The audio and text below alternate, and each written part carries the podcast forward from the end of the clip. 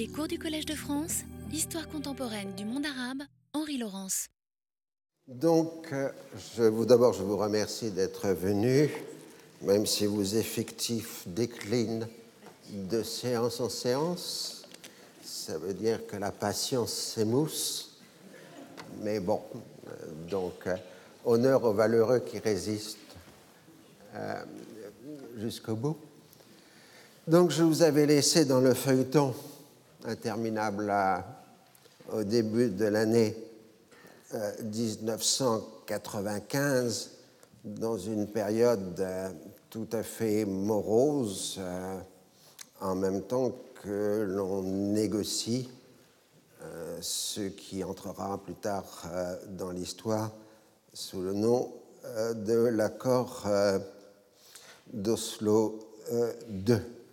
Ça nous démontre que le processus euh, de paix n'est pas un long fleuve euh, tranquille et entre, euh, d'une part, les intentions des uns et des autres avec toutes les ambiguïtés que cela peut comporter, nous avons évidemment le passage au réel, c'est-à-dire l'abandon des ambiguïtés des textes pour les concrétiser sur des mesures euh, de terrain.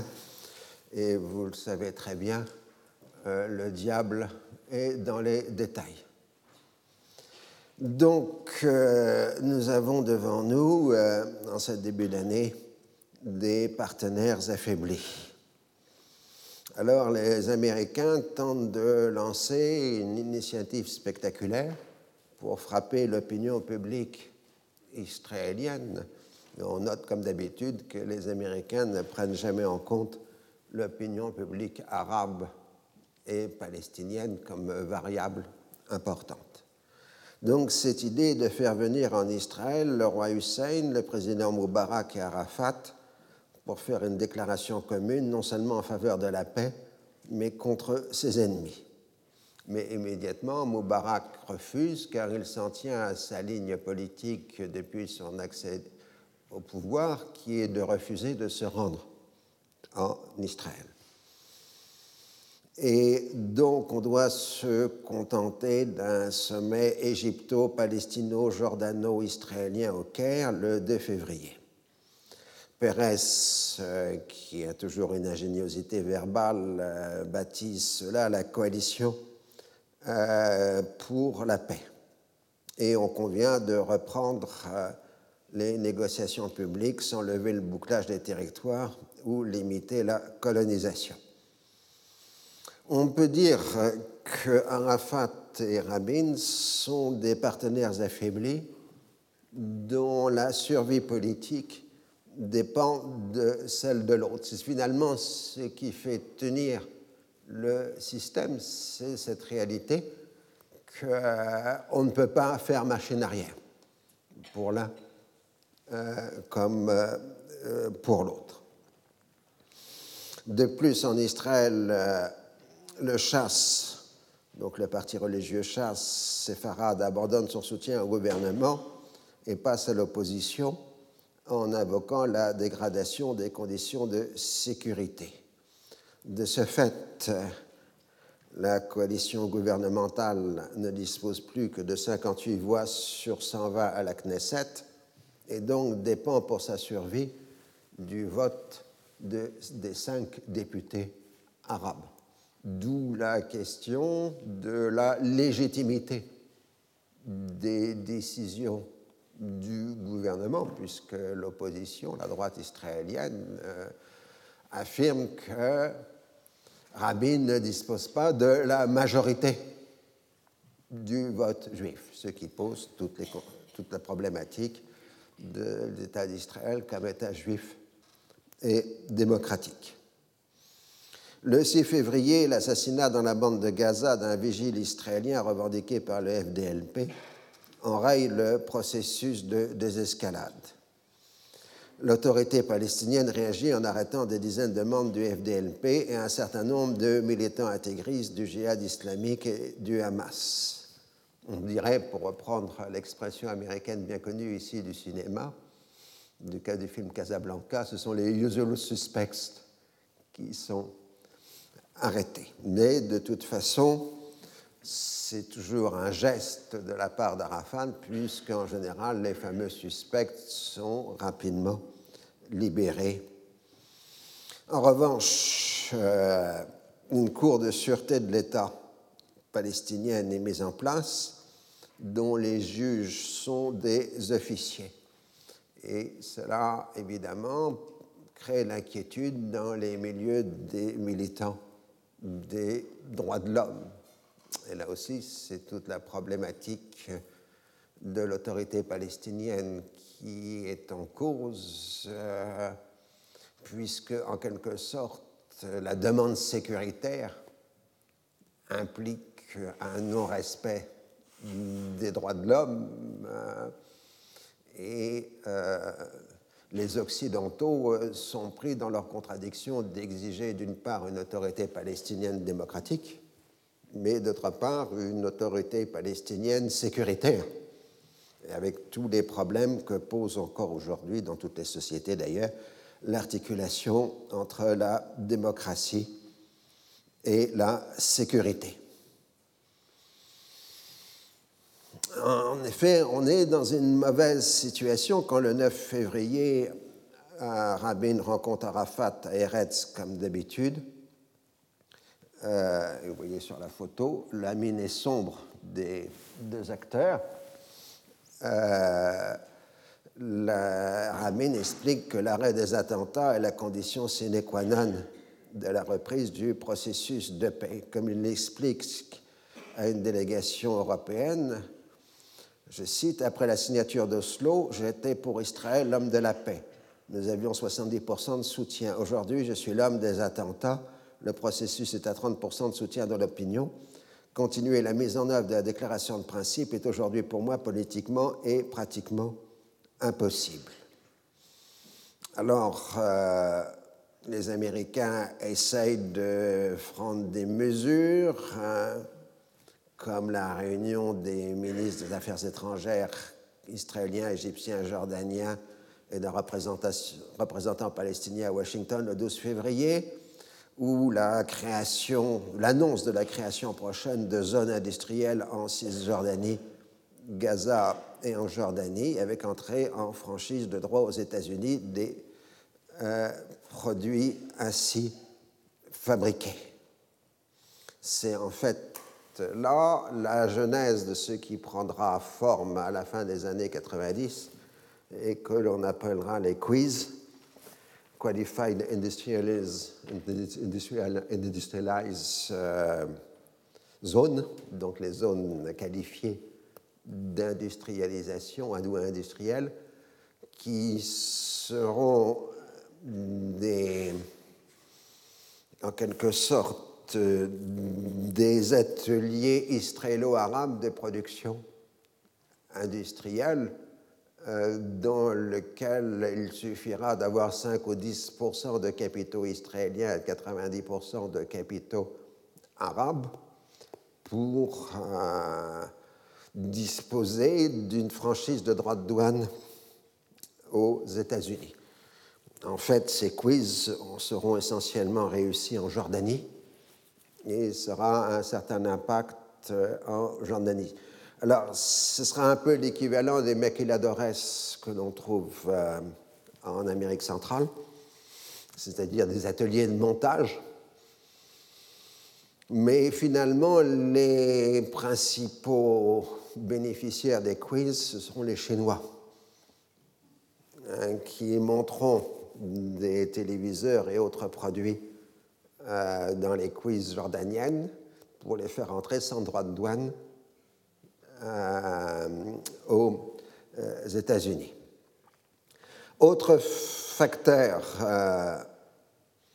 de tension, c'est la campagne que l'Égypte de Moubarak vient de lancer à l'occasion du renouvellement, cette fois pour un délai illimité, du traité de non-prolifération nucléaire. L'Égypte exige que Israël signe le traité de non-prolifération, ce qu'Israël les refuse. Et euh, le temps monte. Amr Moussa, qui est à l'époque ministre des Affaires étrangères de l'Égypte, déclare que l'Israël doit chercher à s'adapter à la région et non à la dominer. Et Pérez lui répond Pourquoi voulez-vous que nous cherchions à dominer votre pauvreté?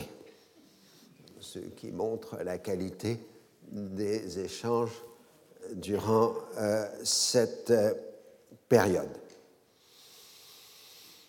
Alors, euh, on est toujours dans l'impasse politique. Rabin suggère une autonomie limitée pour simplement Génine en Cisjordanie, avec maintien des troupes d'occupation et absence de policiers palestiniens.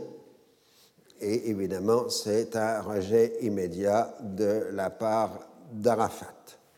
Donc, on a une impasse dans le processus euh, de paix, on fait le recours habituel, c'est on envoie le secrétaire d'État américain, ici euh, Warren euh, Christopher, dans la région. Et le but de Dennis Ross, donc je rappelle, c'est celui qui est chargé du dossier du processus de paix dans l'administration américaine. Je ne dis pas au département d'État parce que Dennis Ross dépend à la fois du département d'État et de la Maison-Blanche, euh, ce qui la met en position très autonome euh, comme acteur euh, politique ou diplomatique. Euh, donc, euh, il voudrait obtenir une déclaration commune composée d'un engagement palestinien ferme de lutter contre le terrorisme, contre celui d'Israël de conclure l'accord intérimaire avant le 1er juillet.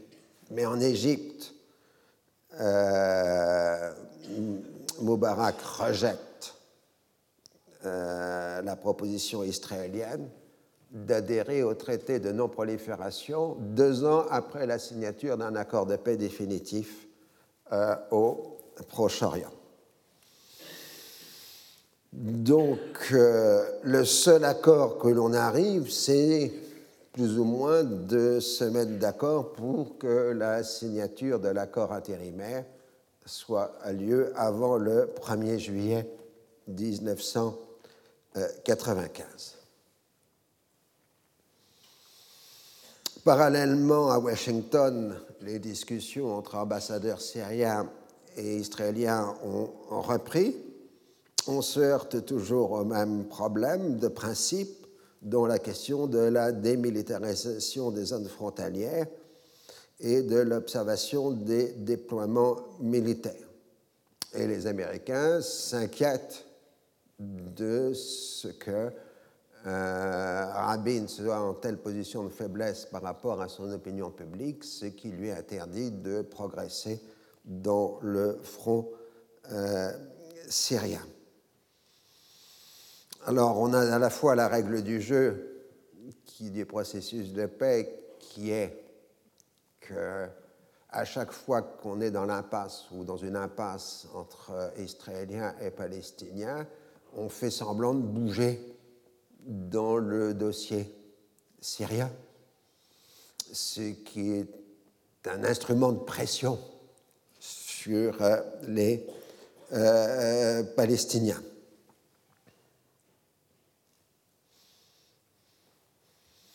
La difficulté dans la négociation, c'est la question, en dehors du retrait, celle du retrait israélien, c'est la question de la démilitarisation.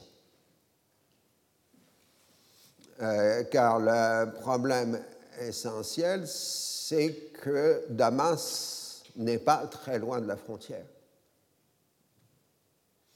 Donc l'exigence israélienne de démilitarisation conduit pratiquement à démilitariser la capitale syrienne, ce qui est évidemment inacceptable pour le régime syrien, puisque sa survie politique comme on le voit de nos jours, dépend du contrôle militaire de Damas. En tout cas, 1995 est la dernière année possible de négociation, puisque 1996 sera une année électorale aux États-Unis. En mars, toujours euh, des attentats, des attentats suicides qui rejettent toujours euh, la pression sur euh, les Palestiniens et les Israéliens font bien sentir que le 1er juillet ne peut pas être considéré comme une date butoir. Le 24 mars, le vice-président américain Al Gore se rend dans la petite enclave de Jéricho en compagnie d'Arafat. Il n'est pas question, pour raison de sécurité, de le faire venir à Gaza. Et euh, l'Américain se contente de gestes symboliques et d'une présence, une promesse d'aide économique. Il faut dire que Jéricho dépérit complètement depuis qu'elle est devenue une zone autonome, puisque les barrages de l'armée israélienne aux sorties de l'enclave rendent très compliqué le moindre mouvement. Pour aller de Jéricho à Jérusalem, c'est-à-dire une demi-heure de route, il faut une autorisation préalable qui demande parfois des jours pour être obtenue. Alors, vous avez l'habitude, évidemment, euh, pendant ce temps-là, il y a toujours la poursuite de cette guerre dite de basse intensité au Liban Sud, où euh, le Hezbollah mène une guérilla très active contre l'armée israélienne et contre sa milice supplétive euh, de l'ALS. Et on a donc une espèce de grammaire habituelle, attentat contre l'armée israélienne avec perte humaine, assassinat d'un cadre important du Hezbollah par deux missiles air-sol tirés par un hélicoptère d'assaut, tir de Katusha sur la Galilée israélienne qui font un tué et euh, deux blessés. Et euh, donc, euh, on s'interroge pour savoir si l'accord informel qui préserve les civils euh, marche euh, encore. Le 2 avril, une explosion dans un atelier d'armement du Hamas à Gaza est d'abord considérée comme accidentelle. L'organisation islamiste dément et invoque un complot impliquant donc ça, c'est le résultat d'un tir de Katyusha sur euh, le Liban, le, territoire israélien, pardon. Et là, donc, c'est une manifestation du Hamas à l'enterrement des victimes de l'explosion. Euh, donc, euh, le Hamas accuse Israël et l'autorité palestinienne. Rabin el-Fatah qualifie l'affaire d'accident euh, du travail. Euh, on a cru à un moment que Yahya Ayash, dit l'ingénieur, se trouve parmi les morts, mais ce n'est pas le cas. Mais il était clair qu'à ce moment-là, il y a déjà une vraie obsession israélienne pour euh, liquider Yahya Ayash, donc celui qui fournit les, les explosifs aux attentats euh, du Hamas. Il est clair aujourd'hui, d'après les recherches, que l'explosion du 2 avril a bien été un attentat israélien et non pas un accident de travail. Et euh, la tension est très forte puisque le Hamas accuse le Fatah de complicité dans l'action contre ces euh, cadres. Et les manifestants du Hamas hurlent Retournez à Tunis, nous resterons ici avec nos pierres pour faire face aux Juifs. Nous voulons Haïfa, Jaffa, Ashkelon. Nous voulons toute la Palestine. 9 avril, une voiture suicide se jette contre un autobus israélien se rendant à la colonie israélienne de Kfar Darom dans la bande de Gaza, tuant cinq jeunes soldats et un civil israélien opération revendiquée par le djihad islamique. Un autre attentat de même genre frappe deux heures après une jeep militaire près de la colonie de Netzarim, tuant un garde-frontière et en blessant cinq. Cette fois, c'est revendiqué par le Hamas. Ce sont les pertes israéliennes les plus lourdes enregistrées dans la bande de Gaza depuis 1967. On voit que le Hamas et le djihad islamique euh, travaillent à imiter les méthodes du Hezbollah dans le Liban sud. En même temps, les Israéliens voient que si l'attentat a lieu dans la bande de Gaza, c'est parce que les mesures de bouclage rendent impossible des attentats à l'intérieur des territoires israéliens lui-même. Pour le reste, la polémique est intense en Israël sur le coût des colonies euh, de Gaza. Euh, pour Simone Peres, Netzarim, je cite, est une épine plantée dans le pied des contribuables israéliens qui doivent payer 10 millions de dollars par an pour assurer la sécurité de ses habitants, qui ne représentent que 28 familles. Mais pour Rabin, aucune implantation ne doit être démantelée avant que ne soit déterminé le statut définitif des territoires. Donc, euh, on a les choses habituelles, nouvelles arrestations des suspects par l'autorité euh, palestinienne. Mais en même temps, l'angoisse d'Arafat et de son équipe, c'est le risque d'une guerre civile à Gaza entre le Hamas et le Fatah. Et on a aussi les contractions, enfin les contre-représailles israéliennes. Le 17 avril, un commando israélien liquide trois responsables du Hamas dans une opération en Cisjordanie à Hébron. Le 25 avril, on a une opération suicide de Hezbollah à Binjbeil au Liban Sud qui blesse neuf soldats israéliens. Les représailles israéliennes de bombardement de plusieurs villages du Liban Sud le 4 mai et des tirs légers, des tirs hein, du Hezbollah sur la Galilée israélienne en représailles, des représailles, des représailles, des représailles. C'est l'enchaînement habituel. Bref, le 3 mai 1995, c'est dans une situation de bouclage que le premier anniversaire de l'autonomie est célébré dans la morosité. En dépit de l'aide internationale qui s'engage à couvrir le déficit budgétaire de l'autorité palestinienne, le niveau de vie des territoires a continué de baisser. Sur 360 jours d'autonomie, on compte 200 jours de bouclage. Près de 100 000 travailleurs sans qualification ont été exclus du marché du travail israélien.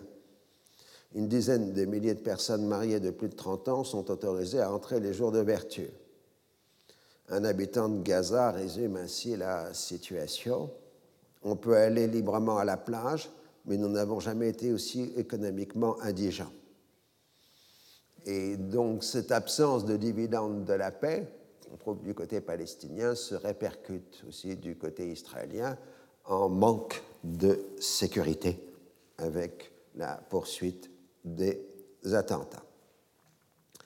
Alors notons que le 11 mai 1995, les Occidentaux passent en force et imposent la prolongation pour une durée indéfinie du traité de non-prolifération nucléaire les États arabes doivent se contenter d'une résolution qui, je cite, note avec préoccupation qu'il continue d'exister au Moyen-Orient des installations nucléaires non soumises aux garanties et réaffirme à cet égard la recommandation contenue au paragraphe 3 de la section 6 du rapport de la Grande Commission 3 engageant les États non partis au traité sur la non-prolifération des armes nucléaires qui exploitent de telles installations à accepter les garanties intégrales de l'agence réaffirme qu'il importe que tous les États adhèrent au au traité sur la non-prolifération des armes nucléaires et engage tous les États du Moyen-Orient sans exception qui ne l'ont pas encore fait à adhérer au traité dès que possible et à faire appliquer les garanties intégrales de l'agence à leurs installations nucléaires. engage tous les États du Moyen-Orient à prendre dans les instances appropriées des dispositions concrètes pour progresser sur la voie notamment de la création au Moyen-Orient d'une zone exempte d'armes de destruction massive nucléaire, chimique et biologique et de leurs vecteurs effectivement soumises à vérification et de s'abstenir de toute mesure susceptible d'empêcher la réalisation de cet objectif. Engage tous les États partis au traité sur la non-prolifération des armes nucléaires et en particulier les États dotés d'armes nucléaires, à offrir leur coopération et épargner aucun effort pour faire en sorte que soit rapidement créée par les parties régionales une zone exempte d'armes nucléaires et de toutes autres armes de destruction massive et de leurs vecteurs au Moyen-Orient. On voit qu'Israël n'est même pas désigné nominalement dans le texte. Alors l'échec des États arabes dans la négociation bien qu'ils ont été victimes de leur division en dépit de l'activisme militant de l'Égypte. Certains voulaient conserver le principe d'un renouvellement périodique du traité, d'autres s'opposaient à la mention d'armement chimique, la Syrie en particulier. Ah, ces jours-ci, on parle beaucoup de l'armement chimique syrien, c'est une démonstration qu'il existe puisque la Syrie ne voulait pas qu'il fût mentionné dans la négociation de 1995. Alors ensuite, on a toujours, selon le schéma classique, de nouvelles confiscations de propriétés arabes dans la région de Jérusalem afin d'étendre les quartiers juifs, saisie du Conseil de sécurité par les États arabes, veto américain au Conseil de sécurité pour un texte plutôt modéré qui ne faisait que confirmer l'invalidité des décisions israéliennes. L'ambassadeur américain à l'ONU, Madeleine Albright, explique qu'il ne s'agit pas d'une approbation de l'expropriation des terres par Israël, mais d'un vote de principe contre l'engagement du Conseil de sécurité dans le processus de paix au Proche-Orient. Pour elle, le statut de Jérusalem doit faire l'objet de négociations entre les deux parties, avec le soutien et sans ingérence de la communauté internationale. Autrement dit, la décision américaine se comprend par l'adoption implicite de la thèse israélienne que la déclaration de principe se substitue à la légalité internationale définie par les résolutions de l'ONU, y compris celle du Conseil de sécurité. Dans la négociation, on ne fait référence qu'à la résolution 242, qui est d'une extrême ambiguïté parce qu'elle a une pluralité d'interprétations. Et surtout, les Américains restent dans la mythologie de la négociation qui devrait permettre de régler tous les problèmes de façon euh, pacifique. De surcroît, l'opposition républicaine fait campagne au Congrès pour le transfert de l'ambassade américaine à Jérusalem-Ouest. Un terrain a été retenu dans ce but, mais il fait partie des biens arabes confisqués par Israël en 1949 et les Palestiniens tentent de s'y opposer par la voie juridique. De façon très intelligente, ils vont d'ailleurs trouver des ayants droit palestino-américains sur le terrain et donc porter l'affaire devant les tribunaux américains, ce qui va aussi paralyser euh, la possibilité du transfert de l'ambassade américaine, puisqu'après tout, ces Palestino-Américains peuvent dire que ce sont leurs droits de citoyens américains qui ont été bafoués par la confiscation israélienne. Et comme on est dans des situations d'indivision, Hein, euh, je veux dire, pour un terrain relativement important, on peut avoir une cinquantaine, une centaine d'ayants droit, compte tenu des systèmes successoraux et euh, des propriétés qui sont restées par définition en indivision puisqu'ils ont été confisqués par les Israéliens. Arafat affirme que les États-Unis ont perdu la confiance du peuple palestinien et leur crédibilité auprès de ce peuple. Faisal el-Husseini évoque la possibilité d'une seconde intifada. Mais bref, on est dans cette morosité euh, permanente.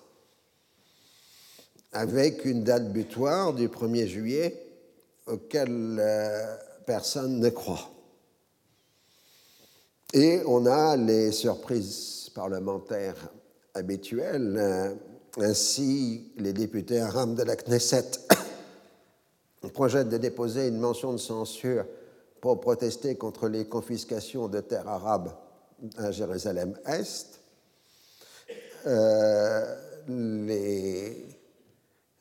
le gouvernement israélien est obligé d'interrompre les confiscations parce que la droite israélienne pourrait voter la motion de censure et faire chuter le gouvernement Rabin, puisque les cinq voix des députés arabes sont cruciales pour faire la majorité dans un sens ou euh, dans l'autre. Mais ça permet aussi de calmer la situation diplomatique et Shimon Peres s'en prend à la droite israélienne qui préfère faire tomber le gouvernement plutôt que de construire l'unité nationale sur la question de Jérusalem.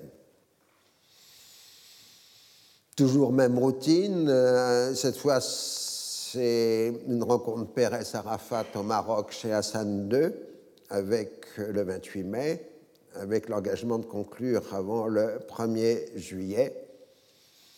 Et du côté de la Syrie, Rabin prépare l'opinion publique israélienne en évoquant la possibilité de démonter une colonie israélienne du Golan durant la première phase du retrait et parle des conditions de la tenue d'un référendum sur le Golan. À Washington, les ambassadeurs se réunissent toujours. Généralement, un ambassadeur rencontre un second ambassadeur pour parler d'affaires d'ambassadeur, selon l'expression euh, consacrée. On en arrive à l'échange euh, de ce qu'on appelle en anglais non-paper on the aims and principles of security arrangements. Alors, un non-paper, c'est une invention diplomatique redoutable c'est un document non signé qui n'engage pas. Euh, les équivalents en français sont document de travail, aide-mémoire, document officieux, document informel ou non-document. C'est ce que donnent les dictionnaires. Je rajouterais que ce qu'on appelait aussi dans la diplomatie traditionnelle une note verbale. Ah, euh, donc les négociations israélo-arabes vont être constamment des échanges de non-paper. Euh, jusqu'au moment où on devrait arriver à un accord, hein, et à ce moment-là, on relie tous les non-papers euh, ensemble et on les signe. Mais ça veut dire euh, que tant qu'il n'y a pas la signature définitive, tout ce qui a été proposé peut être retiré. Suite, nouvelle tournée de Christopher. La discussion tourne sur la question de la définition de la frontière.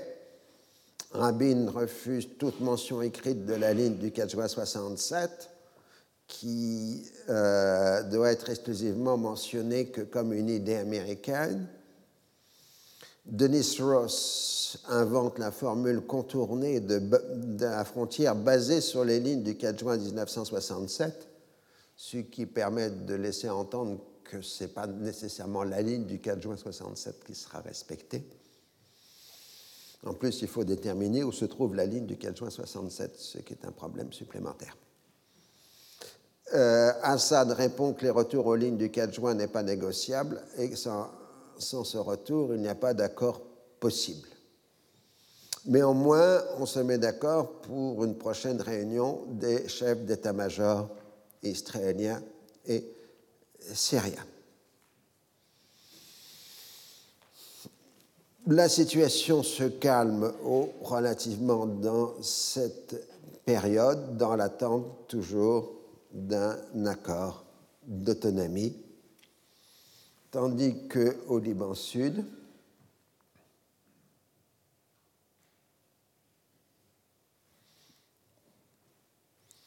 euh, le Hezbollah donne une interprétation stricte de l'arrangement Tatsit. Maintenant, toute mort de civils libanais du fait de l'armée israélienne est immédiatement sanctionné par un tir sur la Galilée.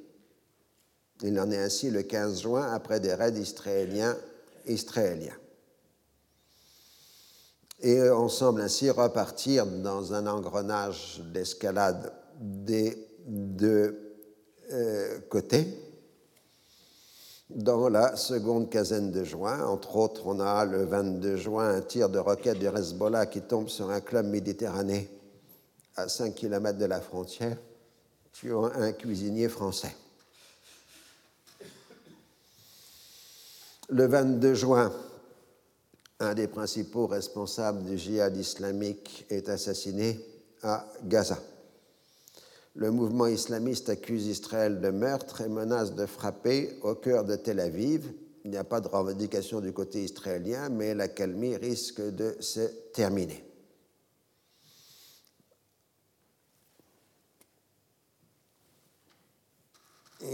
Euh, il y a un attentat du djihad islamique qui fait trois blessés légers du côté de la bande de Gaza. Arafat réplique avec l'habituelle arrestation des suspects et laisse clairement entendre qu'il y avait bien eu un accord pour la suspension des attentats. Dans cette dialectique des attentats et des accalmies, on entre dans les contradictions de la politique sécuritaire israélienne. Elle se fonde sur le principe de dissuasion qui comprend l'élimination physique des responsables d'actes de terrorisme, mais loin de dissuader les acteurs, ces assassinats ciblés provoquent de nouvelles violences, engendrant ainsi un cycle de représailles et de contre-représailles. De surcroît, ces assassinats, quand ils se produisent en période d'accalmie ou de trêve, sont particulièrement contre-productifs. Il semble que du côté israélien, il y ait une sorte de déconnexion entre l'appréciation politique du moment et l'opportunité d'ordonner un assassinat ciblé, à moins de prendre en compte la nécessité de se montrer ferme et fort devant l'opinion publique israélienne et tenir compte de l'esprit de vengeance et de punition que l'on camoufle sous la référence de restaurer la dissuasion israélienne. Et on aura ça, évidemment, dans les années 90, mais jusqu'à aujourd'hui, euh, pratiquement. En dépit de ce contexte, les chefs d'état-major syriens et israéliens se réunissent à Washington du 27 au 29 juin 1995 en présence de conseillers militaires américain. Le dialogue est âpre, tendu et technique et porte sur les questions de sécurité avec la question sempiternelle de la profondeur comparée des deux pays, à cause euh, de la distance entre Damas et la frontière, mais aussi le problème de la carte. Euh, sur une carte, euh, la Syrie paraît bien plus grande qu'Israël. Mais si vous tenez compte de la partie habitée du pays, la, différence de taille est bien moindre, puisqu'une grande partie euh, de la série est un désert. Euh, donc, on négocie aussi sur ce point. Finalement, les Syriens font la proposition importante en, proposant la formule 10.6, enfin 10.6. Autrement dit, il propose pour 10 km de limitation des armements du côté syrien, 6 km du côté israélien.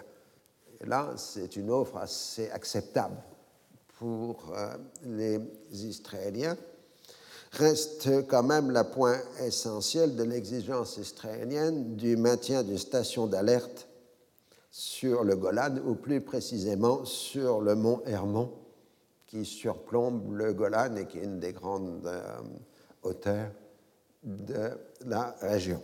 Il y a de la neige éternelle sur le Hermon, donc ça vous donne euh, l'altitude. Enfin, il y a actuellement de la neige éternelle, mais peut-être avec le réchauffement climatique, il n'y en aura plus.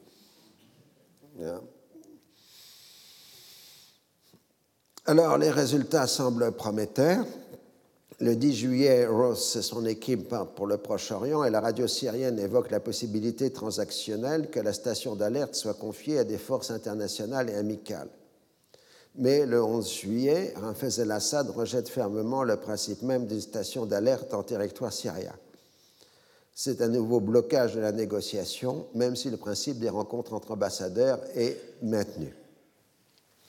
La dimension psychologique chez les décideurs doit être prise en compte. Rabin a l'inconvénient d'avoir tous les avantages en main puisque les Israéliens contrôlent le terrain. De ce fait, la moindre concession est ressentie comme un abandon d'un élément concret contre une simple assurance verbale, alors que les Syriens ont fait savoir dès le début que ce seraient les lignes du 4 juin 67 ou rien. Le Premier ministre israélien n'arrive pas à faire admettre à l'autre partie que la définition des frontières soit négociable. Assad rejette fermement une telle perspective et a les moyens de refuser la procédure imposée aux Palestiniens, c'est-à-dire le renvoi à une phase ultérieure du règlement des points les plus importants. De plus, Assad est assez allergique aux formules ambiguës que Ross multiplie afin de faire progresser les négociations. Il a, Assad a l'impression que depuis la conférence de Madrid, quatre ans auparavant, la Syrie n'a rien obtenu et que ses positions se sont affaiblies puisque les autres États arabes se servent des négociations israélo-syriennes pour justifier leur ouverture à Israël et la levée du boycott arabe.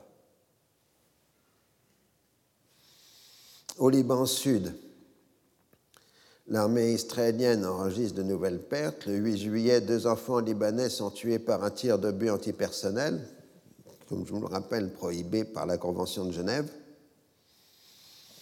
sur la ville de Nabatillé. D'autres enfants sont euh, blessés. Différentes autorités israéliennes reconnaissent que ces tirs étaient superflus ou constituaient une erreur.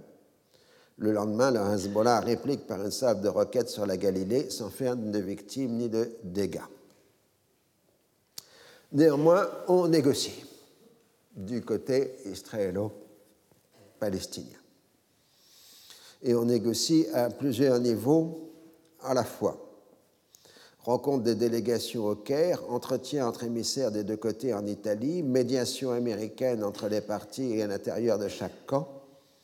Ross soutient les positions des négociateurs auprès de Rabin et d'Arafat. C'est-à-dire que Ross est un peu le médiateur entre les propres négociateurs et leurs patrons. Enfin, se déroulent d'importantes négociations économiques parallèles aux négociations politiques. Et enfin, il existe des émissaires privés faisant la navette entre Arafat et Rabin. Donc, euh, c'est une scène complexe que cette négociation.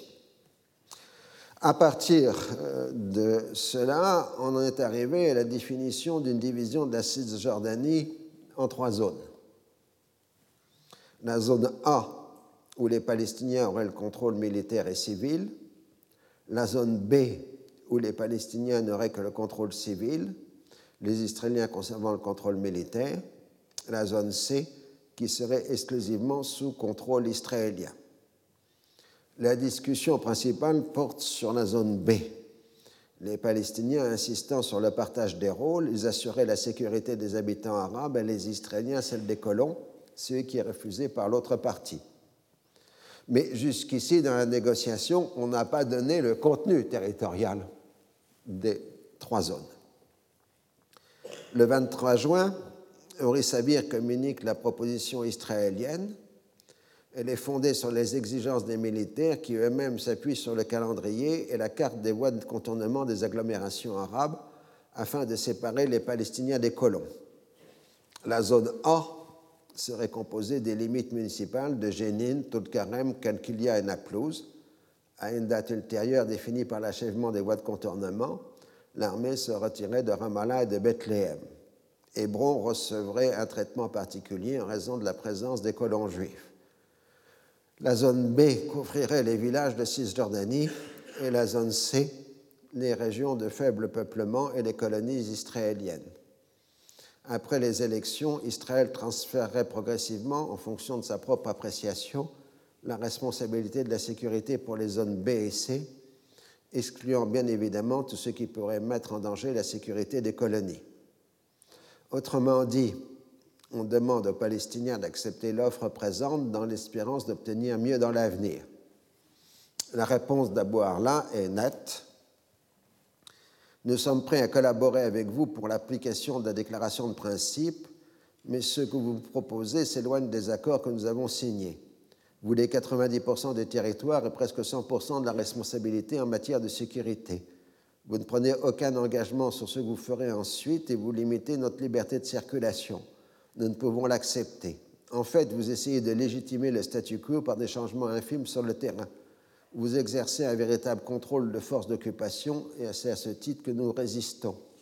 Ce n'est pas en changeant légèrement de moyens que vous pourrez obtenir de nous que nous consentions à laisser perdurer cette situation.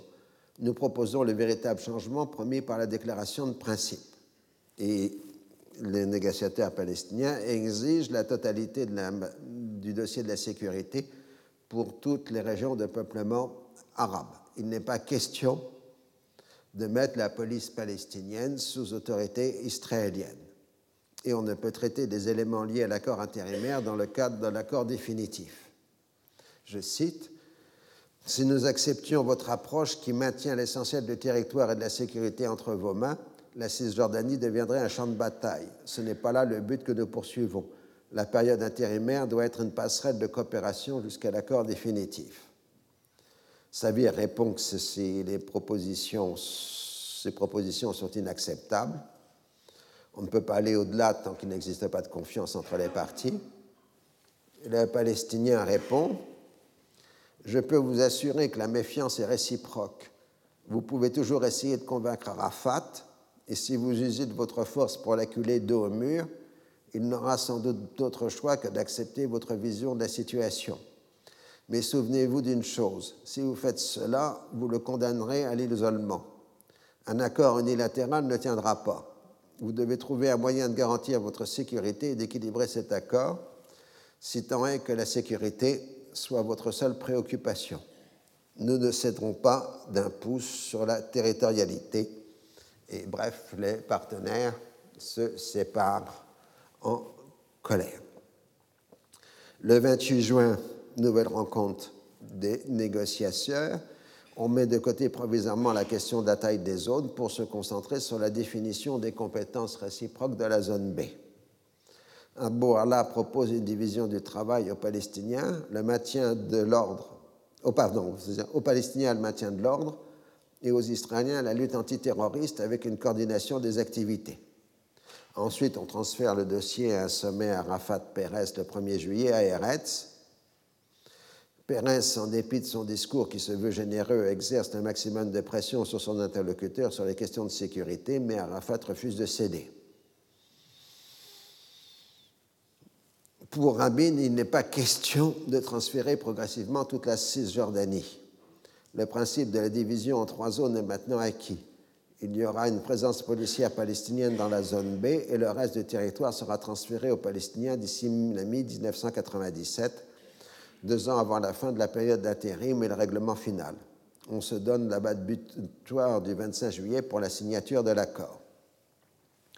On met alors en place toute une série de groupes de travail pour traiter de chaque aspect du transfert de compétences.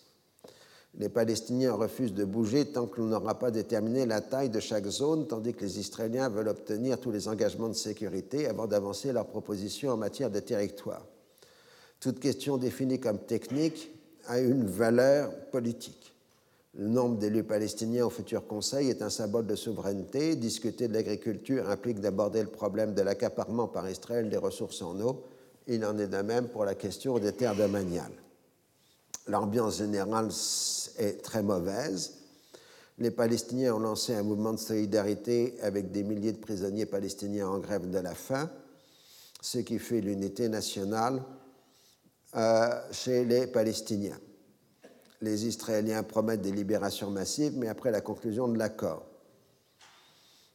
Et Arafat dénonce un intolérable chantage. Finalement, le 5 juillet, Marwan Barouti, chef du Fatah pour la Cisjordanie, annonce la fin du mouvement. Rabin se heurte aux conséquences de la politique de ses prédécesseurs tout en ne voulant pas reconnaître qu'il y a été largement associé. Je cite Une partie substantielle du programme de colonisation n'a pas été mise en œuvre pour des raisons de sécurité, mais au mépris de la sécurité personnelle de ceux qui y vivent. Dans ces localités isolées, il n'y a pas d'emploi, pas de débouché. Il s'agissait seulement d'empêcher un éventuel règlement pacifique. C'est donc l'armée effectue chaque jour un millier de sorties pour protéger les cars scolaires qui transportent les enfants des colons. S'il y a aujourd'hui un paradis pour les terroristes, c'est bien grâce à la politique de dissémination systématique et de mélange des populations qui a été suivie.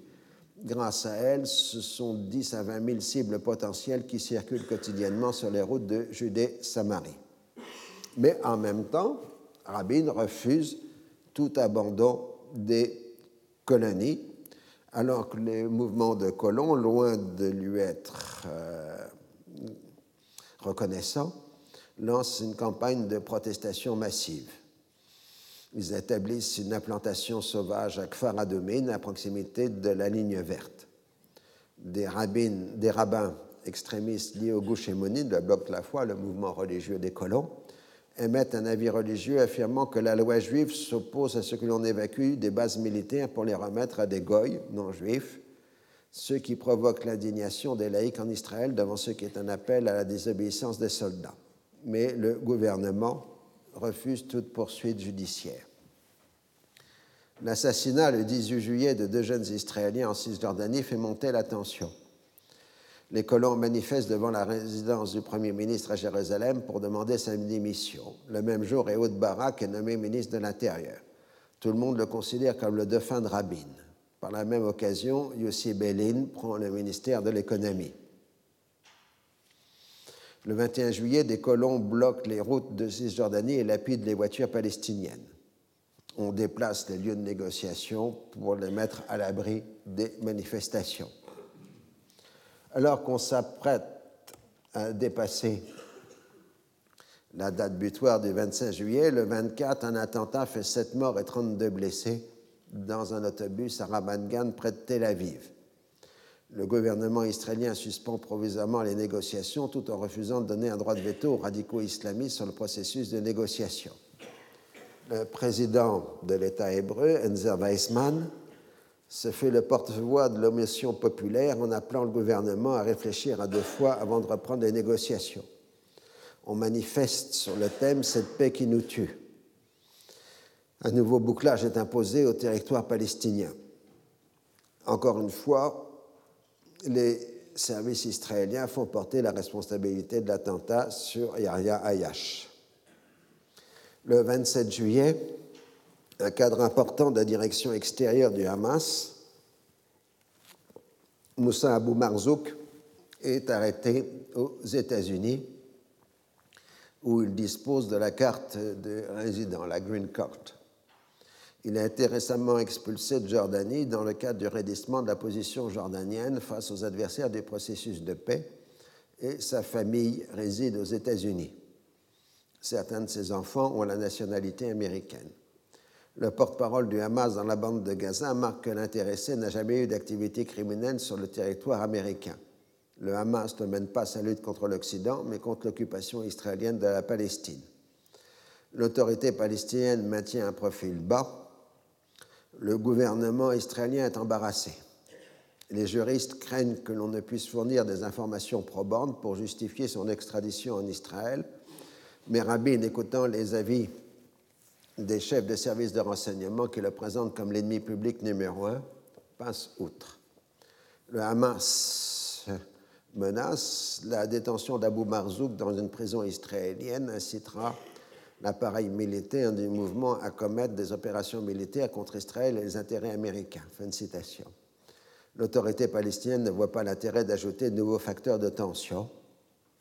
Alors, de fait, euh, L'affaire va prendre plusieurs mois devant les tribunaux américains pour savoir euh, s'il doit être extradé ou non vers Israël. Une fois que les tribunaux américains donnent un accord pour l'extradition, l'intéressé fait appel ce qui rajoute de nouveaux délais.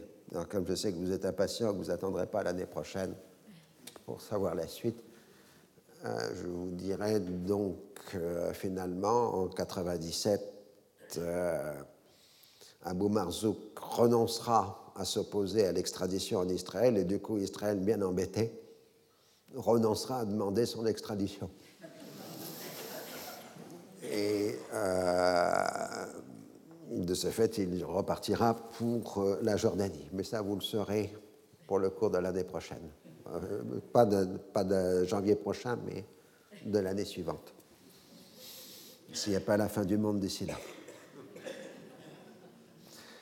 Euh, le 31 juillet, l'armée fait évacuer une implantation sauvage près de Bethléem après un avis dans ce sens de la Cour suprême israélienne. L'enjeu est le contrôle des terres domaniales. Immédiatement, les colons réoccupent le lieu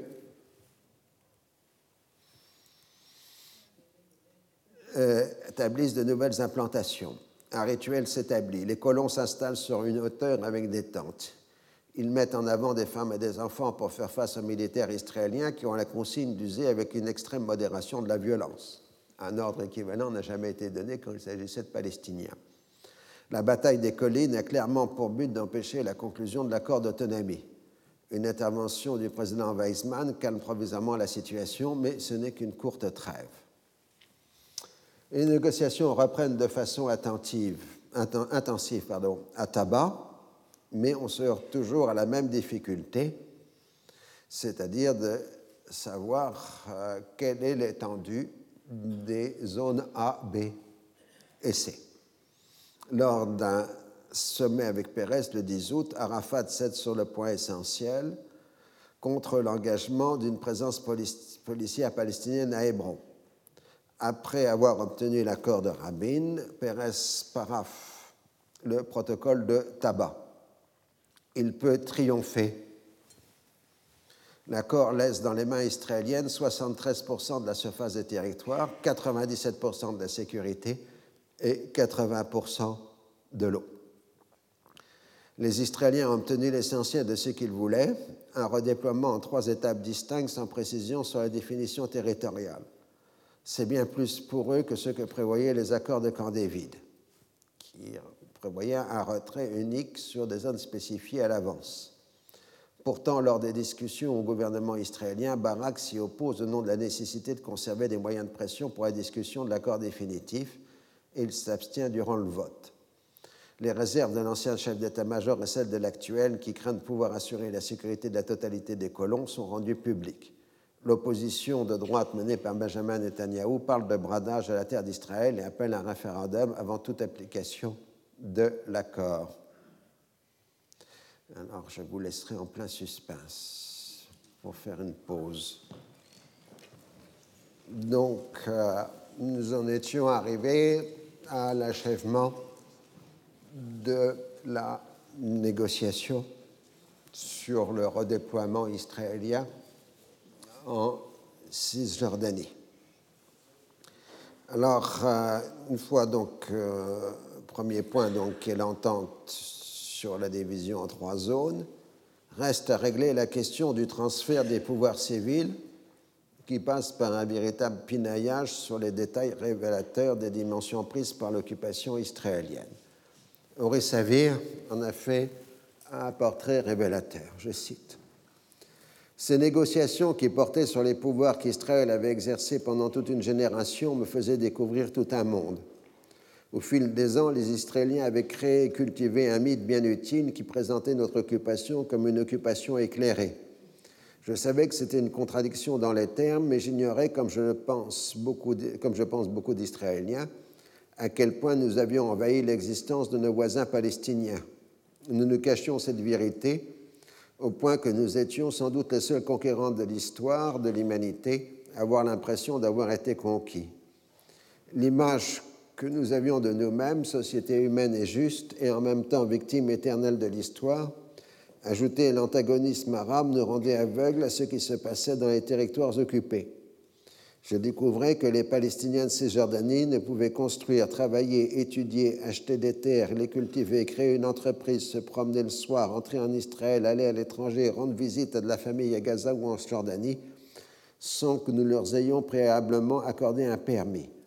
L'appareil nécessaire à la gestion de cette pieuvre était énorme. Certaines de ces restrictions découlaient de préoccupations légitimes concernant la sécurité mais la plupart étaient les produits de l'inertie et d'une bureaucratie galopante, monstre tentaculaire nourri par un budget illimité. Pendant 28 années d'occupation, environ un tiers des Palestiniens des territoires occupés avaient à un moment ou un autre été détenus ou emprisonnés en Israël, par Israël. La population dans son ensemble avait quant à elle été grossièrement humiliée par Israël. À présent, on demandait aux fonctionnaires qui gouvernaient les Palestiniens de transmettre leur pouvoir à ceux qu'ils avaient en tutelle. Cela leur était très pénible, tant d'un point de vue conceptuel que d'un point de vue émotionnel. À Eilat, nous étions en train de démanteler l'occupation, mais certains d'entre nous avaient du mal à s'adapter à ce changement. Certains de ces administrateurs trouvaient presque insupportable de s'asseoir à Eilat à la même table que ceux qui représentaient leur sujet. Nous étions depuis si longtemps engagés dans un processus de déshumanisation que nous nous pensions réellement plus égaux.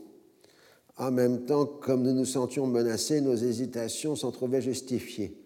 Le groupe qui négociait le transfert des pouvoirs civils ne se rebellait pas contre son mandat, mais à chaque fois que nous faisions une concession ou acceptions un compromis, nos hommes avaient tendance à commencer toutes leurs déclarations par Nous avons décidé de vous autoriser à.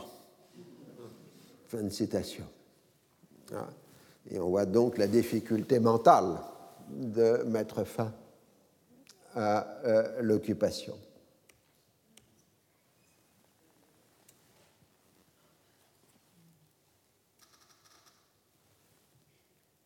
C'est pas ça.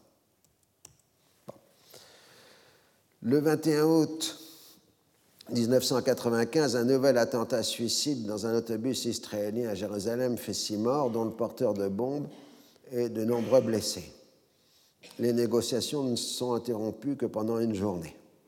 Rabin reconnaît la coopération de l'autorité palestinienne. Dans une certaine mesure, cette guerre est aujourd'hui livrée en coopération avec l'autorité palestinienne contre des gens qui sont aussi ses ennemis. Il est grand temps de distinguer entre ceux des Palestiniens qui se livrent au terrorisme et ceux qui cherchent avec nous une solution politique. Nous continuerons de lutter avec toutes nos forces contre les premiers et coopérons avec les seconds. L'attentat semble avoir été commis par une femme, ce qui est contraire aux procédures habituelles du Hamas, qui a pourtant revendiqué l'opération. Les islamistes ont cessé de communiquer les testaments des martyrs, ce qui facilitait le travail de renseignement israélien et éventuellement aussi des chercheurs en sciences humaines et sociales. Ça, c'est je rajoute. Rabin met en cause la direction extérieure des mouvements islamistes établis à Damas, accusant implicitement le régime syrien de complicité. En même temps, il insiste sur le fait que ces deux derniers attentats ont été commis par des éléments venus de Cisjordanie, c'est-à-dire en dehors de la responsabilité de l'autorité palestinienne. C'est ce qui démontre l'enquête qui a conduit au démantèlement du réseau concernant appartenant à la mouvance du Hamas. Les personnes arrêtées auraient été formées par Yahya Ayash, maintenant posé comme l'ennemi numéro un. Des dizaines d'activistes du Hamas sont arrêtés en Cisjordanie.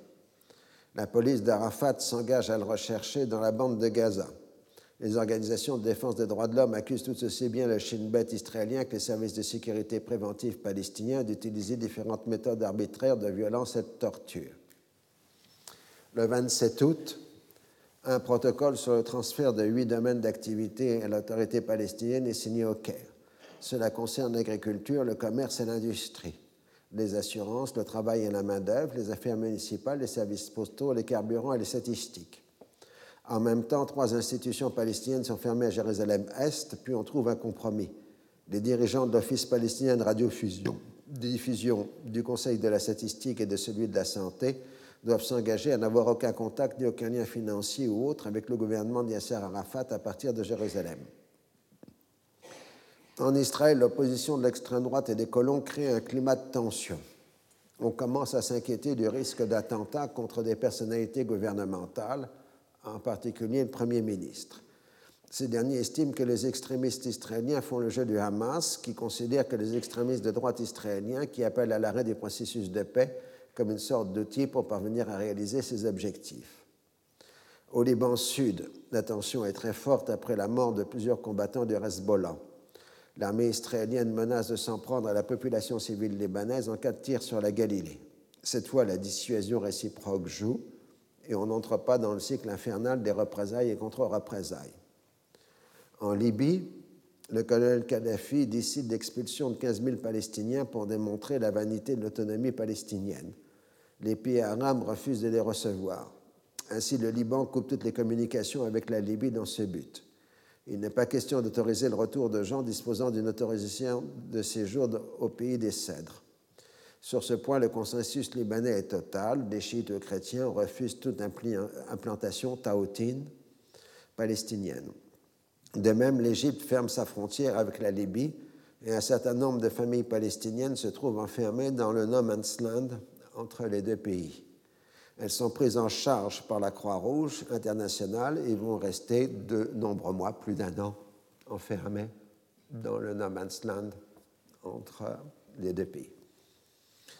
Les relations égypto-israéliennes connaissent une crise à la suite de la publication par la presse israélienne de témoignages concernant les exécutions sommaires de prisonniers égyptiens par l'armée israélienne en 1956 et 1967. L'Égypte demande une enquête, ce que refuse Israël, qui menace de rendre public des turpitudes égyptiennes, sans les mentionner.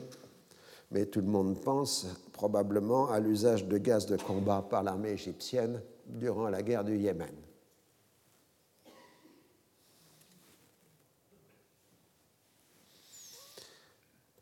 Il reste à traiter les questions les plus difficiles en ce qui concerne l'eau, il n'est pas question pour Israël de modifier la répartition actuelle entre Israéliens et Palestiniens. Tout au plus, ces derniers pourraient disposer de ressources additionnelles si on en trouve. À son habitude, Pérez évoque de mirifiques perspectives de dessalement de l'eau de mer à Gaza, à condition de le faire financer par la communauté internationale. Pérez est toujours très fort pour faire financer ses projets par les autres. Pour Hébron, il faut trouver une formule permettant de maintenir les 400 colons extrémistes dans la ville sous protection militaire israélienne tout en donnant aux 120 000 habitants palestiniens un statut équivalent à celui des habitants des autres grandes villes. La question est exacerbée par les exactions des colons contre la population arabe, n'hésitant pas à aller jusqu'à l'assassinat. La population palestinienne contre le sort qu'on lui prépare enfin, la population palestinienne proteste contre le sort qu'on lui prépare et une sorte de mini tifada limitée à Hébron se déroule dans la ville, comme vous pouvez voir sur la photo. Il y a aussi la question du vote des habitants de Jérusalem-Est aux élections palestiniennes et les compétences de l'autorité palestinienne sur la zone C. Denis Ross participe régulièrement au débat et trouve des propositions de compromis qui sont souvent de simples questions de vocabulaire il exerce des pressions sur la partie palestinienne, affirmant que le Congrès, faute d'accord, évoquerait l'autorisation pour l'OLP d'avoir un bureau à Washington. Un chantage identique est d'exercer sur l'aide financière américaine à l'autorité palestinienne. La nouvelle date butoir est le 24 septembre. Le lendemain commence le cycle des fêtes juives qui renverrait la conclusion au mois d'octobre. Comme on négocie au bord du gouffre, il ne peut être question d'une signature à Washington le 21 septembre comme cela avait été initialement prévu. C'est qu'une fois obtenu un accord sur Hébron, on en arrive à l'heure de vérité. La partie israélienne présente la carte du redéploiement. La zone A couvre 3% de la Cisjordanie, la zone B 19% et la C le reste. En colère, Arafat quitte la salle de négociation. Les Palestiniens menacent de mettre fin à la discussion les Israéliens jettent du lest et augmentent la zone B de 19 à 24% Il reste encore à régler un certain nombre de détails, en particulier la question du passage des policiers palestiniens de la zone A à la zone B. Ils devront obtenir l'autorisation préalable des autorités militaires israéliennes et on trouve aussi un certain nombre d'euphémismes pour couvrir les conditions draconiennes imposées aux Palestiniens, ce qui permet de paraffer l'accord le 25 septembre avant le début des fêtes juives. Donc cet accord qui entrera dans l'histoire sous le nom d'Oslo II. Comme il se doit, l'accord est salué positivement par la communauté internationale et condamné par l'opposition palestinienne. Le Hamas avertit que son combat continuera jusqu'à la libération de tous les territoires palestiniens occupés. La radio syrienne donne le ton des critiques. L'accord ne peut pas durer puisque la terre est toujours occupée et les droits spoliés. Cet accord a été conclu aux dépens de la partie palestinienne qui a subi de fortes pressions et accepté les contraintes et les humiliations il conduira à la remise en cause du problème de Jérusalem et de la question palestinienne. Fin de citation. La Syrie ne signera jamais un accord de ce genre. Seuls dans la région, la Jordanie, l'Égypte et le Qatar donnent une approbation franche. La direction palestinienne défend le texte qui constitue un pas en avant et qui ouvre la voie à la libération de milliers de prisonniers palestiniens, mais le sentiment populaire en Cisjordanie est nettement hostile, en particulier à Naplouse et à Hébron, où l'intifada semble avoir repris. Avant la signature à Washington, il faut obtenir l'approbation des instances représentatives. Le comité exécutif de l'OLP réuni à Tunis l'entérine en l'absence des opposants qui ont refusé de participer à la réunion. Le même jour, le gouvernement israélien donne son approbation par 16 voix contre deux.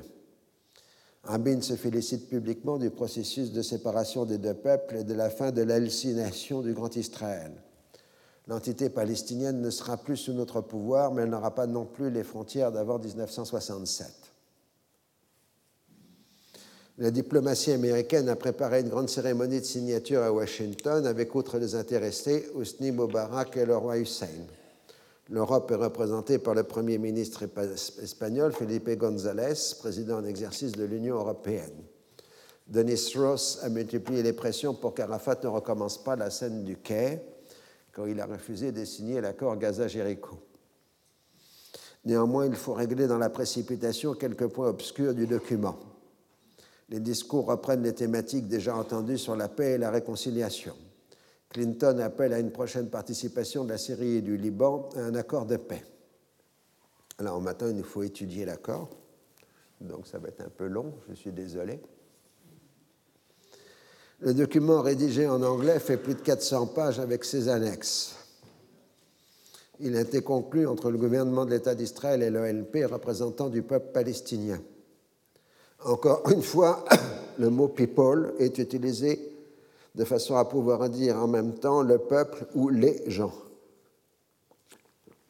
Le préambule renvoie au cadre du processus de paix initié à Madrid en octobre 1991 et affirme que le but est d'établir une autorité palestinienne d'autogouvernement intérimaire. Les Israéliens, enfin, n'ont pas le terme palestinien d'autorité nationale palestinienne, mais le terme de simplement autorité palestinienne d'autogouvernement.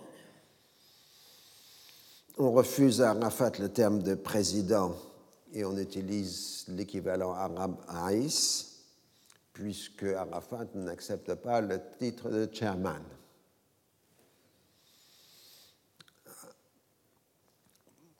Euh, en revanche, le texte utilise euh, West Bank, Cisjordanie, et non pas Judée-Samarie, selon l'usage euh, israélien, ce qui est un tournant majeur par rapport à l'insistance de la droite israélienne d'utiliser Judée-Samarie.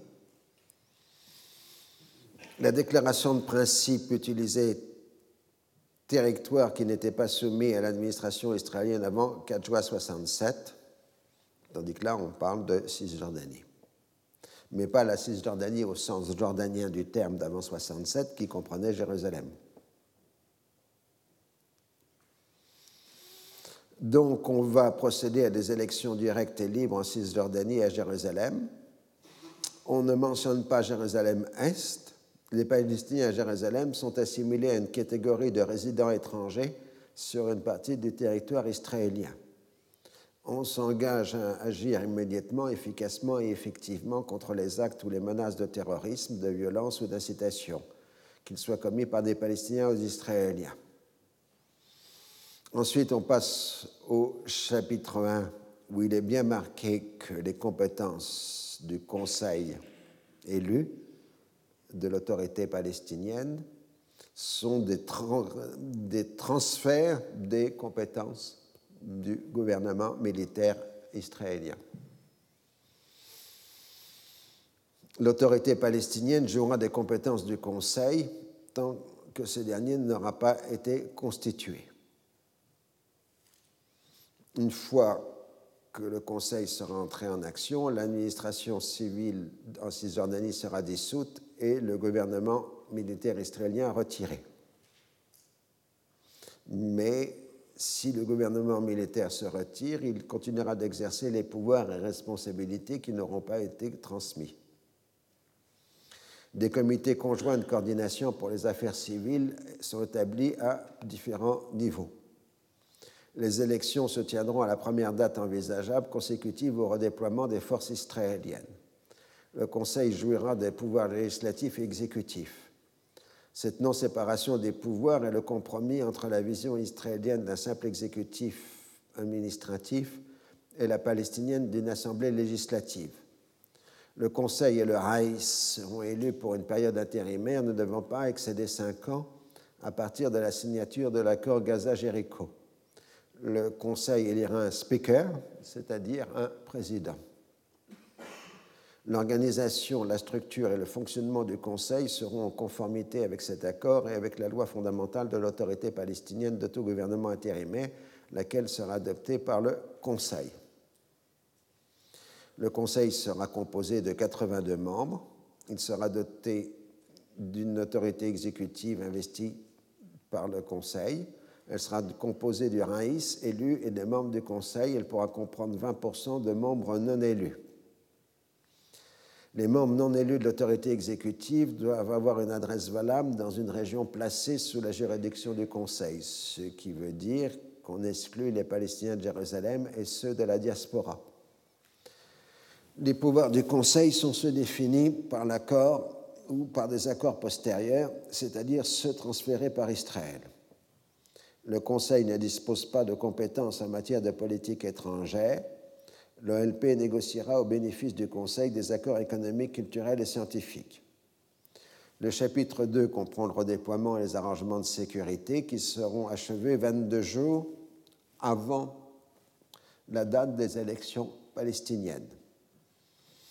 Ensuite, des redéploiements ultérieurs de forces militaires israéliennes vers des sites de sécurité spécifiques commenceront après l'entrée en fonction du Conseil et seront progressivement mises en œuvre au fur et à mesure de la prise de responsabilité de la police palestinienne pour l'ordre public et la sécurité intérieure et devront être achevées dans les 18 mois suivant la date d'entrée en fonction du Conseil. L'Israël continuera à assumer la responsabilité de la sécurité extérieure ainsi que la responsabilité de la sécurité globale des Israéliens dans le but de sauvegarder leur sécurité intérieure et l'ordre public. Autrement dit, les colons ne seront pas sous la jurisprudence, enfin sous la souveraineté de l'autorité palestinienne. La définition territoriale est posée de façon contradictoire. D'une part, on maintient l'intégrité territoriale, je cite, les deux parties considèrent la Cisjordanie et la bande de Gaza comme une unité territoriale unique dont le statut et l'intégrité seront préservés pendant la période intérimaire. D'autre part, les deux parties conviennent que le territoire de la bande de Gaza, à l'exception des questions issues, des questions en anglais issues, qui seront négociées dans le cadre des négociations sur le statut permanent, passeront, passera sous la direction du Conseil palestinien à travers des étapes qui devront être achevées dans les 18 mois suivant l'entrée en fonction du Conseil. C'est là où on passe à la division en trois zones de l'autorité de la Cisjordanie, dans les zones A et B, que vous voyez sur la carte. Le Conseil aura juridiction sur les terres domaniales et les biens WACF, biens religieux de main morte. Dans la zone C, il n'aura que des pouvoirs et des responsabilités dans le domaine civil qui ne sont pas liés au territoire. Les redéploiements ultérieurs se feront par étapes de six mois durant 18 mois. Donc il y aura trois redéploiements ultérieurs.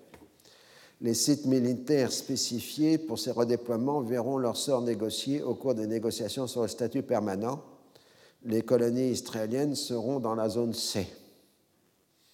Le Conseil disposera d'une force de police forte en zone A. Ils ne disposeront de 25, Palestiniens disposeront de 25 postes de police dans la zone B et n'interviendront que dans les affaires entre Palestiniens. Les Israéliens contrôleront étroitement les mouvements de la police palestinienne. Il y aura des patrouilles conjointes sur des actes de circulation spécifiés. En mesure de construction de la confiance, Israël libérera des détenus et prisonniers palestiniens. La première étape à la signature, la seconde avant la date des élections, il y aura une troisième étape. En ce qui concerne les collaborateurs, je cite, les Palestiniens qui ont maintenu le contact avec les autorités palestiniennes ne seront pas exposés à des actes de harcèlement, de violence, de vengeance et de poursuite. Les mesures courantes appropriées seront prises en coordination avec Israël de façon à assurer leur protection. Fin de citation. Les Palestiniens de l'extérieur dont l'entrée est approuvée ne seront pas poursuivis pour des délits commis avant le 13 septembre 1993. Ensuite, on aborde euh, les questions légales, ce qui est un peu compliqué. Euh, mais en clair,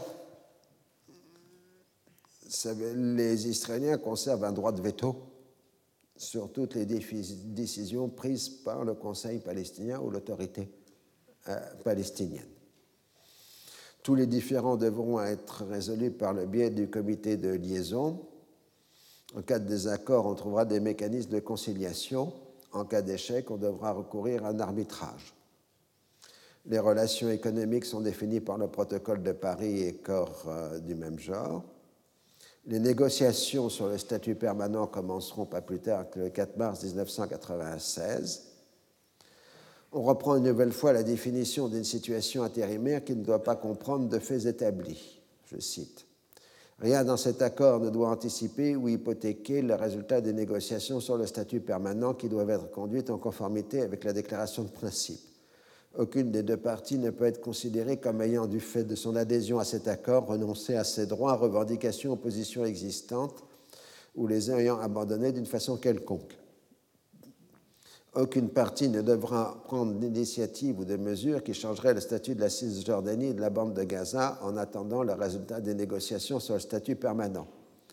Les deux parties considèrent la Cisjordanie et la bande de Gaza comme une unité territoriale unique dont l'intégrité et le statut doivent être préservés durant la période intérimaire. L'ELP s'engage dans les deux mois après entrer en fonction du Conseil à faire modifier la charte de l'OLP par le Conseil national palestinien. L'annexe 1 définit très précisément les compétences de la police palestinienne, son armement et son déploiement. Cela comprend l'accord sur Hébron.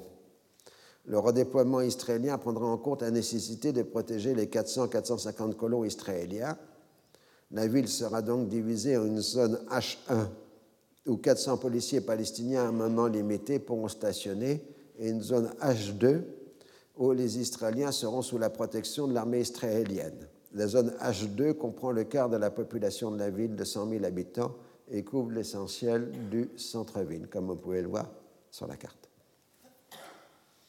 Interprétation et application de l'accord. Les responsables palestiniens sont les premiers à reconnaître que Oslo II traduit la disproportion des rapports de force. C'est une Palestine en miettes composé de petits cantons séparés qui va échoir à l'autorité palestinienne. Si on y ajoute le protocole de Paris et les accords précédents, la gestion par les Palestiniens de leurs propres affaires est extrêmement limitée. Ils ne contrôlent ni le territoire qui est dépourvu de toute continuité territoriale, ni la définition de la population, puisqu'Israël a le droit de veto sur tout retour des Palestiniens, ni les échanges avec l'extérieur qui passent par la fiscalité israélienne. Si une grande partie de la population va se trouver libérée de la tutelle tatillonne de la pseudo-administration civile israélienne, la politique de la carotte et du bâton définie en 1967 se trouve perpétuée. Le gouvernement israélien peut à n'importe quel moment bloquer les déplacements des personnes et des biens, définir qui est un VIP palestinien disposant d'un traitement privilégié et qui ne l'est pas, geler les transferts de fonds en direction de l'administration palestinienne. Pourtant, l'accord ouvre un certain nombre de perspectives avec le renouvellement du calendrier. De nouveaux redéploiements sont prévus à des dates fixes. Les négociations sur le statut final sont annoncées à une date proche. Même si clairement Pérez et Rabin ont pour dessein une forme renouvelée du plan Alon, Aucun fait accompli n'a été reconnu pour la période intérimaire.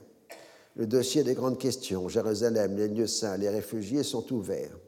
Même si la question de la constitution de l'État palestinien n'est pas tranchée, l'autorité palestinienne va pouvoir chercher la consécration par les urnes, une administration est à constituer et une économie à bâtir. Oslo II bénéficie du soutien financier américain.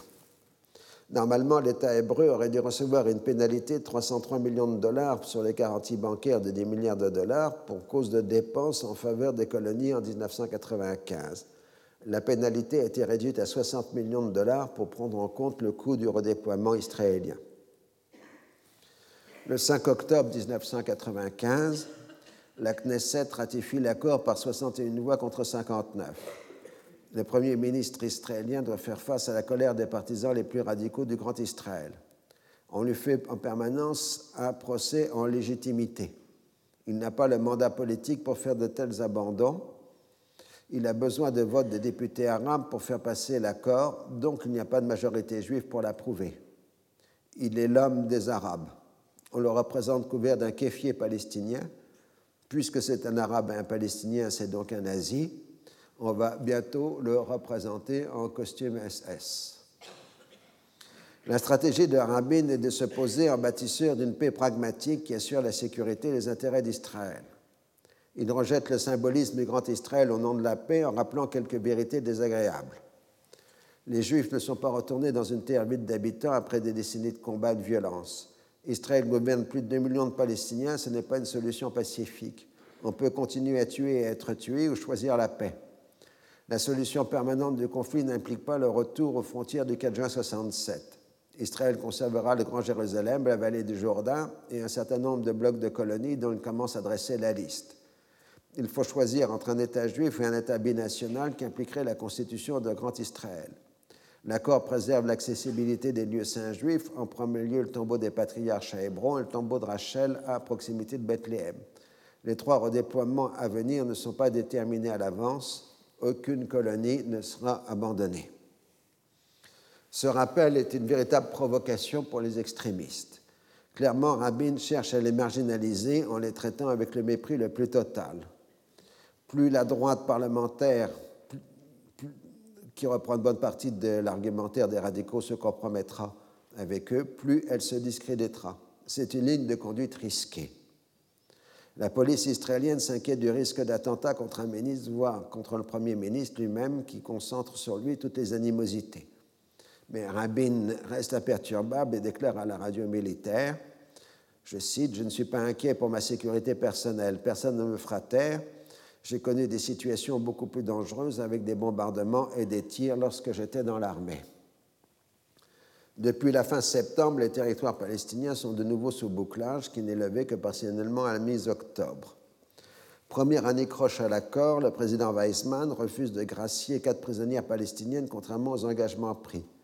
Cela pose d'ailleurs une question constitutionnelle sur les pouvoirs respectifs du président du gouvernement de la, Knesset et des tribunaux militaires. Finalement, 1100 prisonniers sont libérés. Conformément aux accords, aucun d'entre eux n'a du sang sur les mains ils ont accompli les deux tiers au moins de leur sentence, ils ont été emprisonnés 10 ans ou plus, ou bien ils ont 50 ans ou plus, 18 ans ou moins, ou bien encore ils sont malades ou en mauvaise santé. Près de 600 d'entre eux sont des détenus de droit commun dont les crimes et délits n'ont pas de rapport direct avec la lutte nationaliste. Doivent s'engager à ne plus se livrer au terrorisme et à la violence. 25 prisonnières se solidarisent des autres détenus et refusent de donner cet engagement. De son côté, Arafat négocie avec le Hamas un accord de réconciliation. Il libère un certain nombre de cadres et propose aux islamistes de participer au jeu des nouvelles institutions contre la suspension des attentats.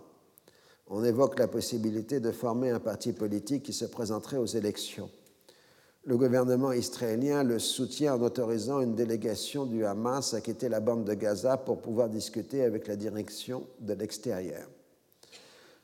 Oslo II a obtenu un soutien plus ou moins résigné d'une grande majorité des Palestiniens.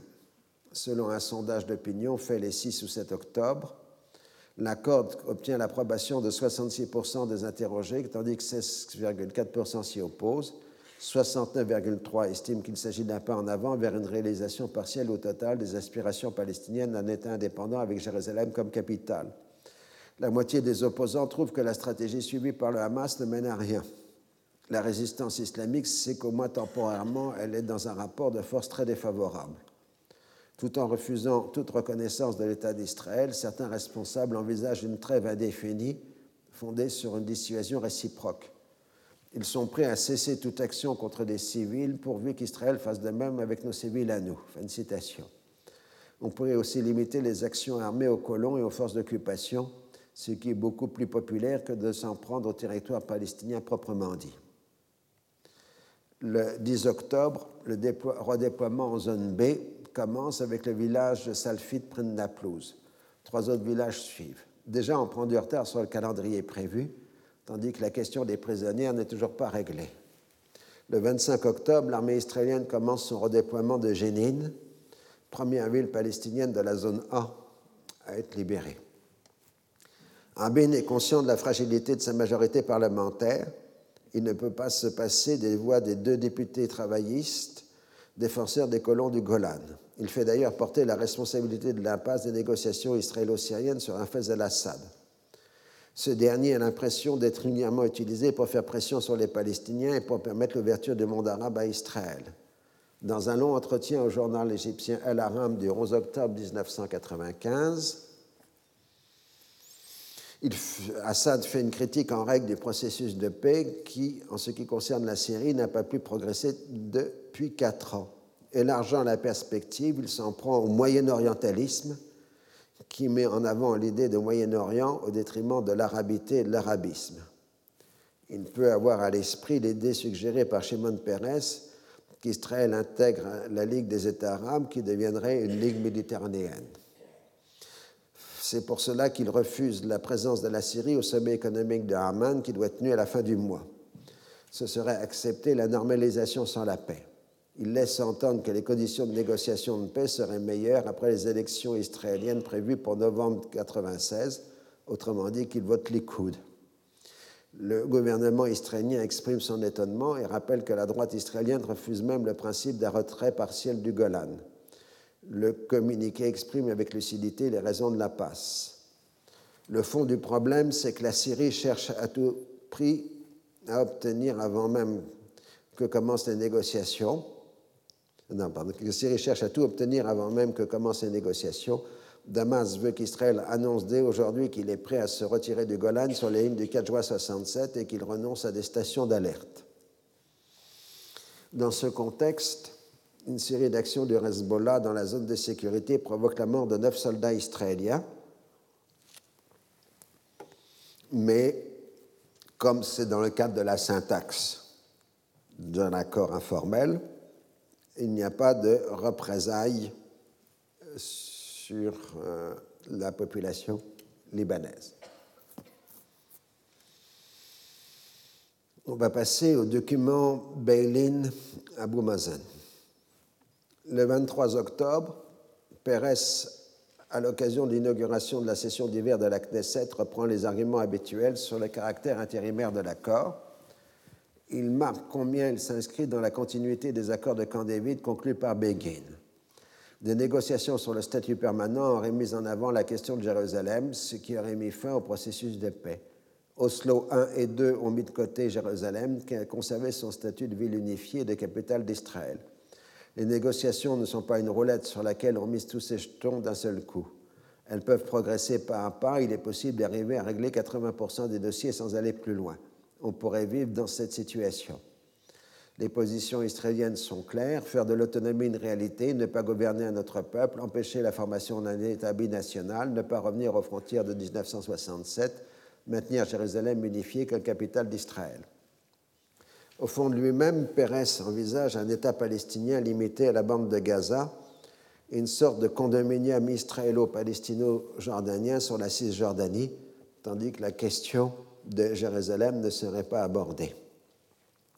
Pourtant, en octobre 1993, Yossi Beilin avait réuni la même équipe que celle d'Oslo afin de définir les caractères du statut final. On est d'abord passé par des rencontres de nature académique organisées par des centres de recherche israéliens.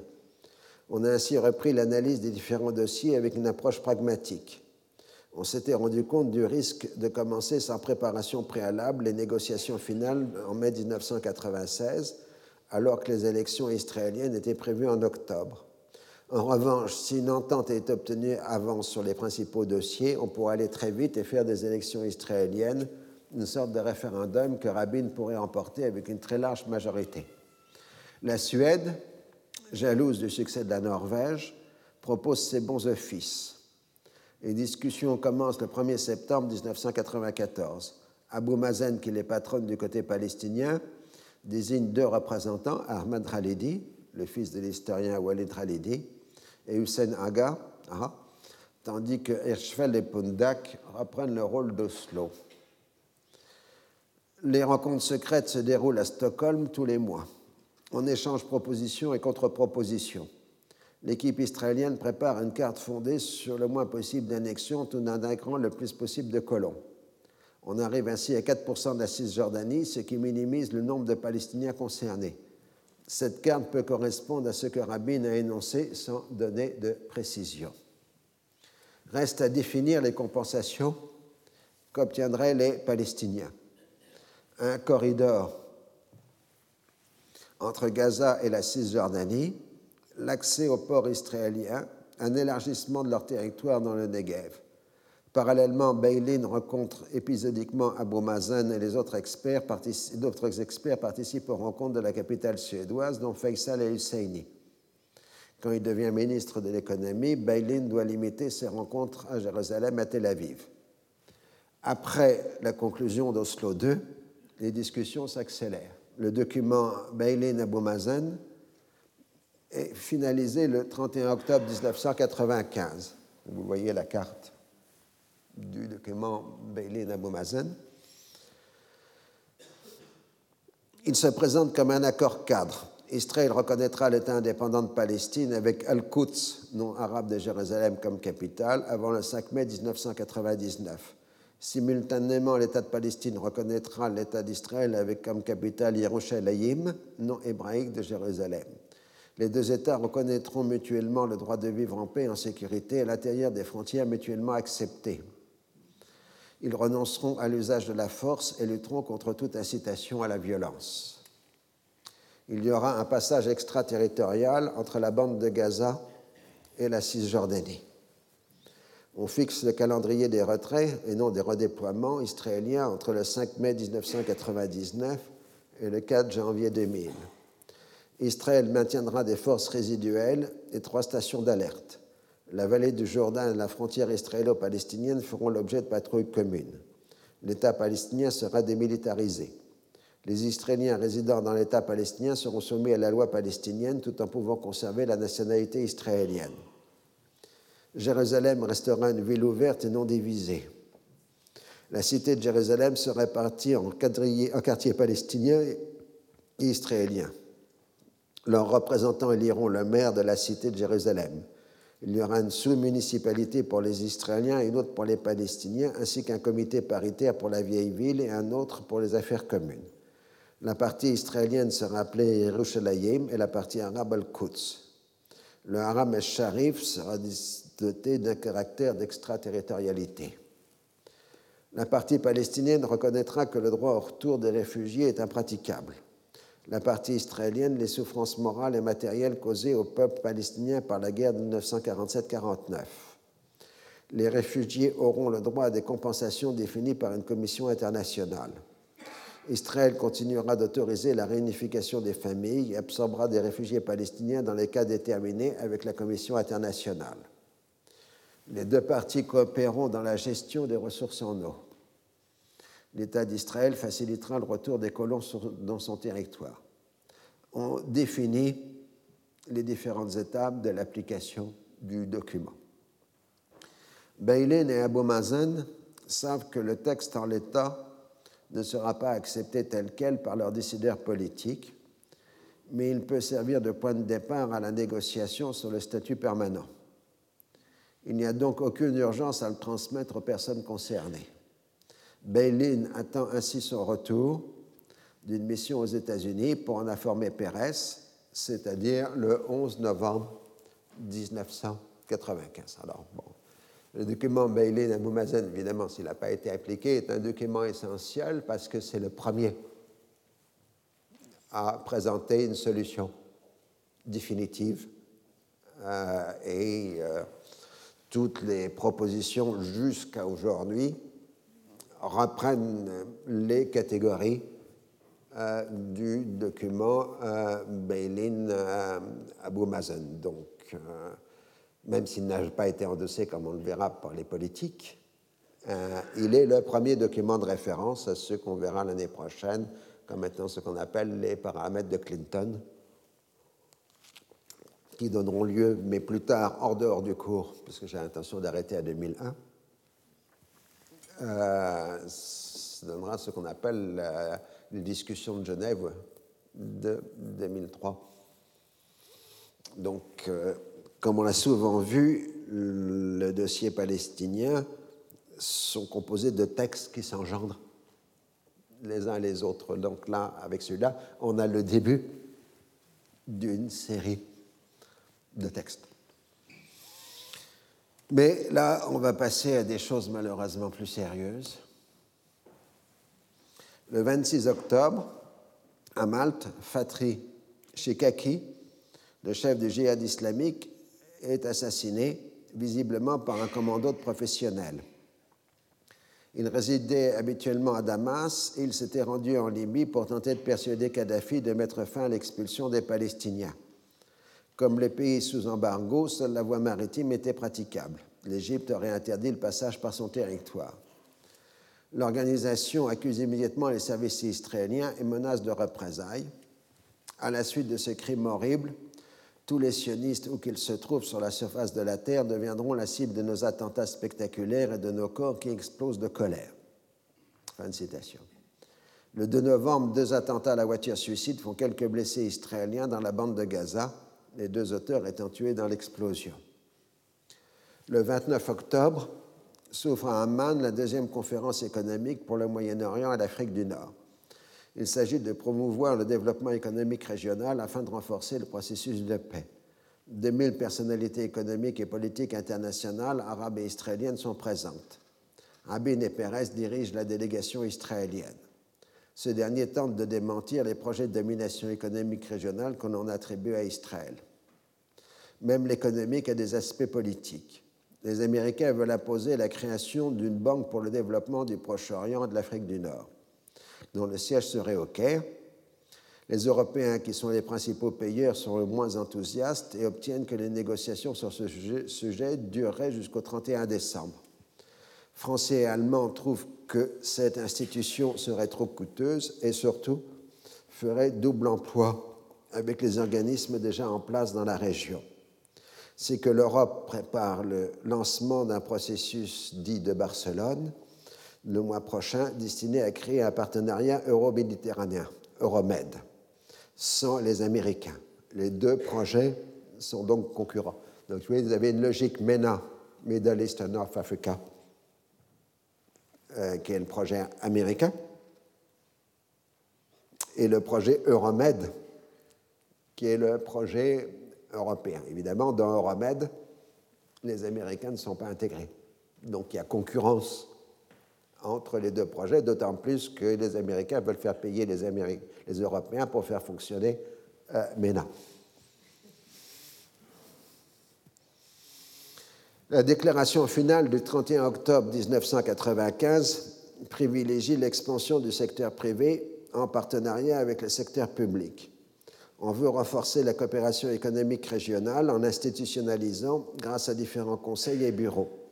Les participants au sommet saluent les avancées du processus de paix et émettent l'espoir que la Syrie et le Liban concluent rapidement des accords de paix. Christopher se rend de Haman à Damas pour tenter de débloquer le dossier syrien. Mais chacun reste dans ses positions. Rabin laisse dire qu'il n'envisage plus de négociations avant la tenue des élections israéliennes de l'automne 96. L'autonomie palestinienne suffit largement à faire débattre l'opinion publique. En Israël, la tension est très forte.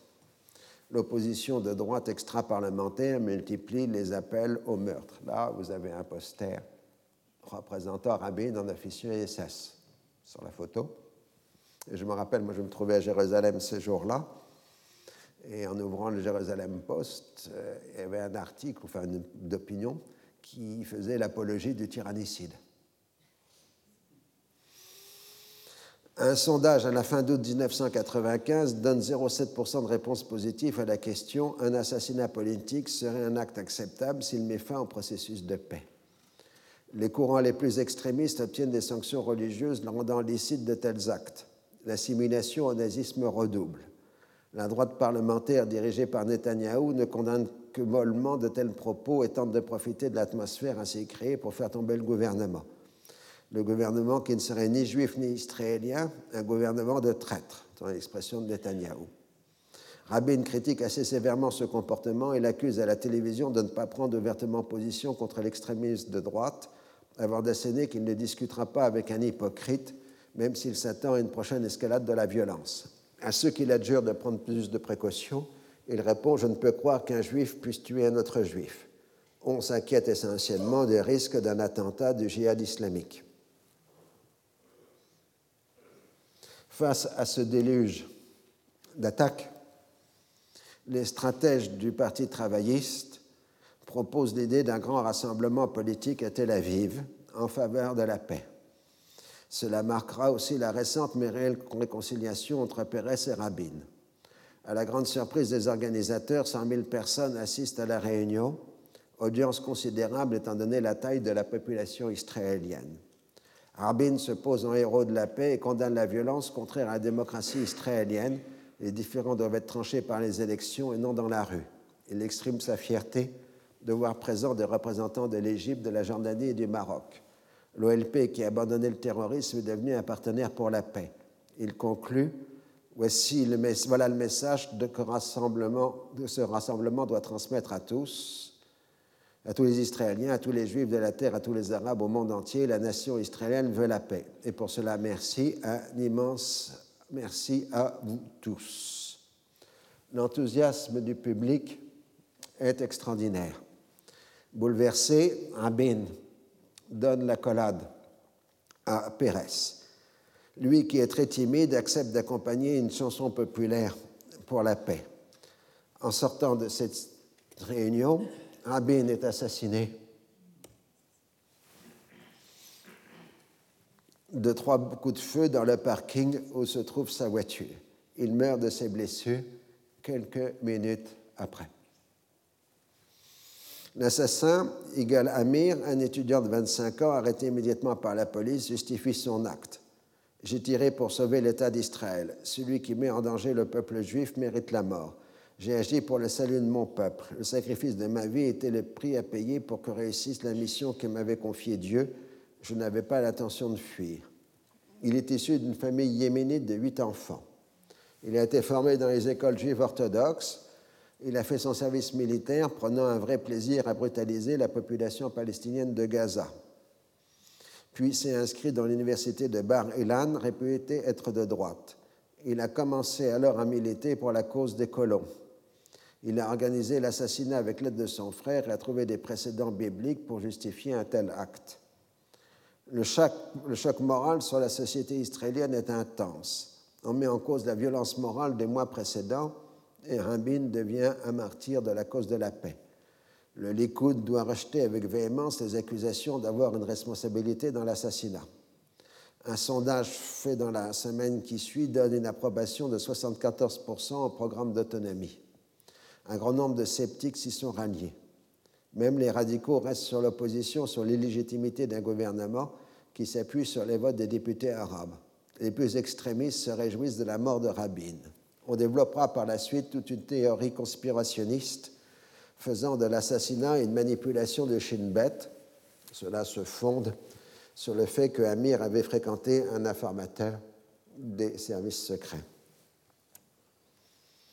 L'État d'Israël procède à des funérailles solennelles, tandis que Shimon Peres exerce l'intérim des fonctions de Premier ministre. Plus d'un million de citoyens viennent s'incliner devant la dépouille d'un homme qui symbolise toute l'histoire d'Israël depuis le mouvement sioniste. C'est un natif de la terre, Sabra, un pionnier des kibbutz, un combattant de la guerre d'indépendance, le vainqueur de la guerre de 1967, le monsieur sécurité, le promoteur du processus de paix. Le 6 novembre, un nombre considérable de chefs d'État viennent assister aux obsèques.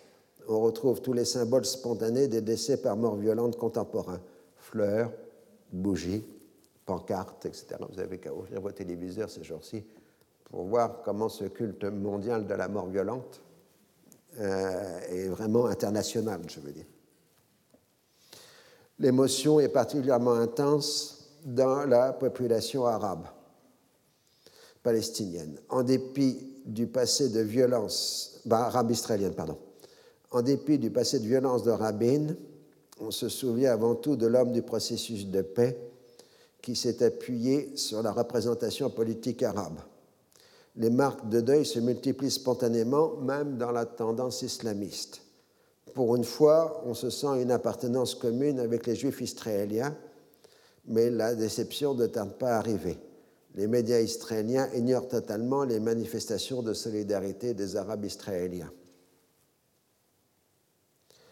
le roi Hussein et même Hosni Moubarak, qui iront avec sa ligne de conduite de ne pas se rendre en Israël, sont présents. Le second évoque le héros de la paix, tandis que le souverain hachémite déclare Je n'aurais jamais pensé que le moment viendrait où je porterais le deuil d'un frère, d'un collègue et d'un ami, un homme et un soldat qui est venu à notre rencontre en franchissant le fossé qui nous séparait. Oman, Qatar, la Mauritanie, et le Maroc sont représentés. Cela dit, l'attitude des personnalités arabes venues à Jérusalem ne reflète pas celle de leurs opinions publiques. La presse arabe est plus critique,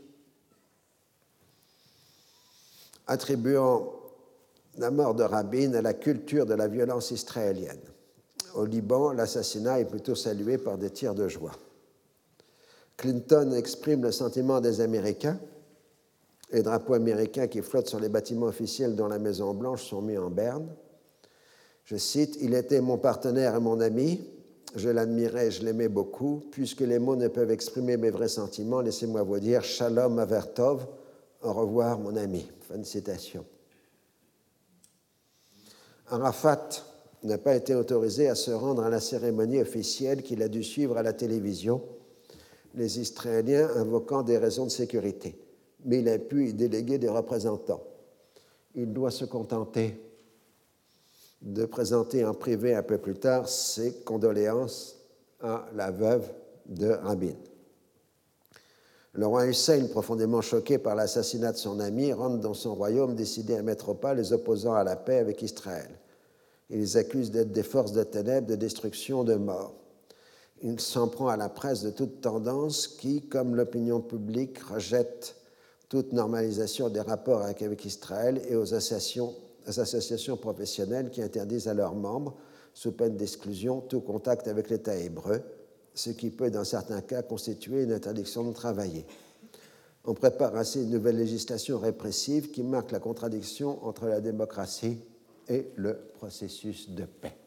Donc là, nous avons évidemment une césure parfaite pour terminer le cours d'aujourd'hui les deux dernières séances en janvier, enfin, le 9 janvier, je vous le rappelle, nous ferons le gouvernement Shimon Peres, ce qui nous permettra de boucler le programme de cette année qui aura couvert l'ensemble du gouvernement travailliste et la période dit, très intense d'événements du processus de paix. Je vous remercie, vous adresse mes meilleurs voeux pour les fêtes et pour l'année qui vient. Retrouvez tous les contenus du Collège de France sur www.colège-2-france.fr.